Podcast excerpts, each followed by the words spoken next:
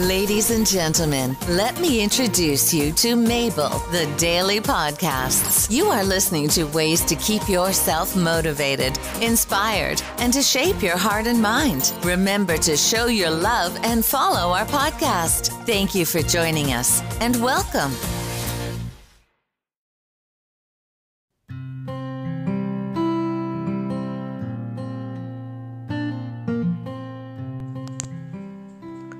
Hi everyone, today we're going to talk about the rising tide lifts all boats. Dismantling systemic racism benefits everyone. It's time to work together. From benjerry.com. We've been talking and thinking about racial justice a lot recently. As a predominantly white company in a predominantly white state, we have a lot to learn on this issue, which is why everything we share with you comes from your our own learning journey. A lot of these conversations are difficult and uncomfortable, but it's worth it because the only way we can make progress as individuals or a society is by doing the work. Racism doesn't just hurt communities of color, it hurts all of us. And just like a rising tide lifts all boats, working to end racism benefits everyone. Let's make a new world. Despite much talk of a post racial society, racism never went away. It's important to recognize that. Systemic racism is embedded in our workplaces, schools, hospitals, and criminal justice system in ways that many of us may not even notice. And while the impact of policies and attitudes that perpetuate this system are felt disproportionately by communities of color, they actually make everyone's lives worse.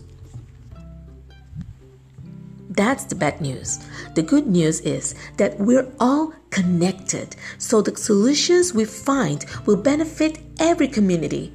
But don't take our word for it. 50 years ago, Martin Luther King Jr. spoke of how the issues of war, racism, and poverty were linked.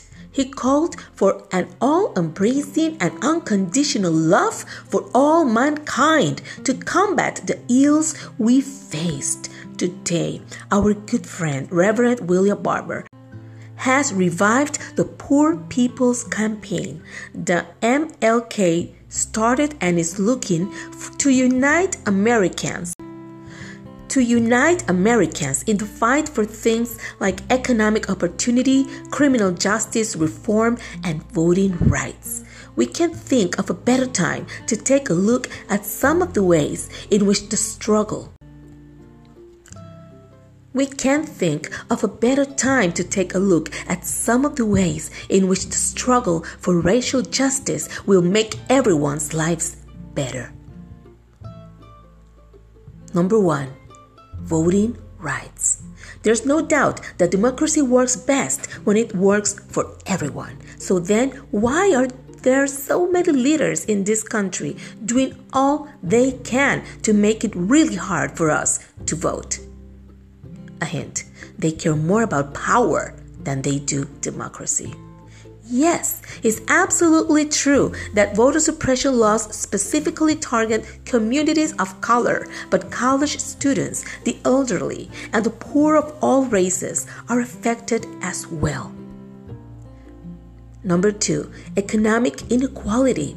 While blacks and Hispanics experience higher rates of poverty, working class whites are the biggest beneficiaries of federal economic assistance programs.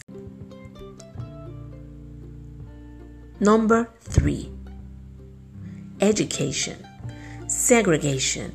Wasn't that addressed back in the 50s? Well, not exactly. Segregation still exists in our schools. In fact, it's way more common than most people think.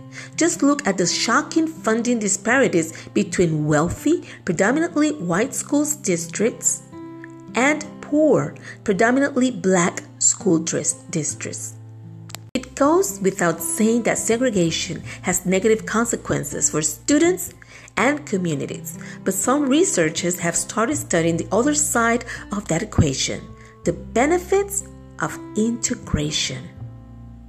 There's a growing recognition that experiencing diversity makes kids work harder and smarter while contributing at the same time to an increase in diversity and a decrease in prejudice.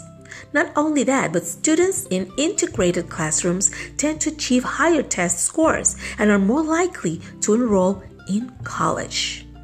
Kids work harder and smarter while contributing at the same time to an increase in diversity and a decrease in prejudice. Not only the students integrated in those classrooms tend to achieve higher test scores, they are more likely also to enroll in college. But it's also important to highlight how the poor, regardless of race, are mistreated by the same system. Thank you for listening, but it's also important to highlight now the poor. Number four, criminal justice. America jails African Americans and Hispanics at rates far exceeding whites. It's a biased and unfair system of mass incarceration and social control that Michelle Alexander has taken to calling the new Jim Crow. Chronicling racism in the criminal justice system could fill volumes. I hope this reading Thank you for listening. It doesn't matter their beliefs, their systems of beliefs. It doesn't matter their beliefs or their religion or.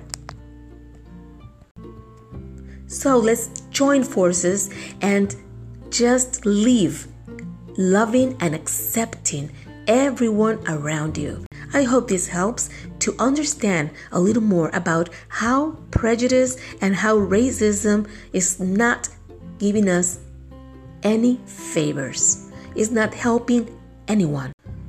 It doesn't matter their religion, race, sex orientation, nothing should matter. Just acceptance. We all love to be accepted. It's so sad. I can tell you that because of being different, even because you have different values, you feel and you think different, even from your own family, they can set you apart just for being different, for thinking different, for have different ways to react. You can even in your own family feel that. Let's stop this now and for all. There's not much we can do for older people when they have prejudice and racism. They have their ways. Maybe we can try, we can talk to them, but mostly they will re- remain being the same. Let's begin us, people who are still capable of changing. If you know someone, well, you know what? Raise that.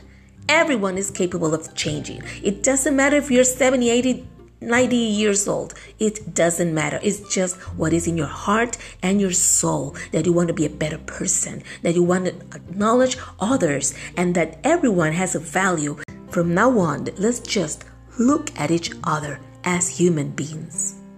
Every time you go out, every time you walk, say hi to everyone. Help everyone. Be one with everyone. Thank you for listening. Let's be together. Love, Mabel.